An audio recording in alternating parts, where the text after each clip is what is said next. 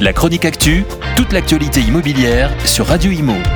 En partenariat avec Regus, des espaces de travail adaptés à chacun.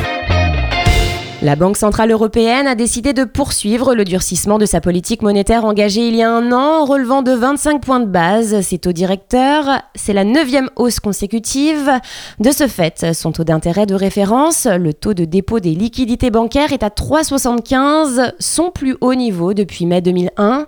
L'objectif est de contrer l'inflation qui, selon la BCE, devrait toujours rester trop forte pendant une trop longue période. Alors certes, elle continue de ralentir, elle est d'ailleurs en recul de 5,5% sur un an en juin en zone euro, mais ce n'est pas suffisant car elle reste très au-delà de l'objectif de 2% fixé par la BCE. Sa présidente Christine Lagarde a d'ailleurs déclaré que le risque d'une hausse de l'inflation inclut de nouvelles pressions potentielles sur la nourriture et sur l'énergie, également liées au retrait de la Russie de l'accord céréalier en mer Noire. La BCE redoute également que la crise climatique en cours puisse faire monter les prix alimentaires plus que prévu.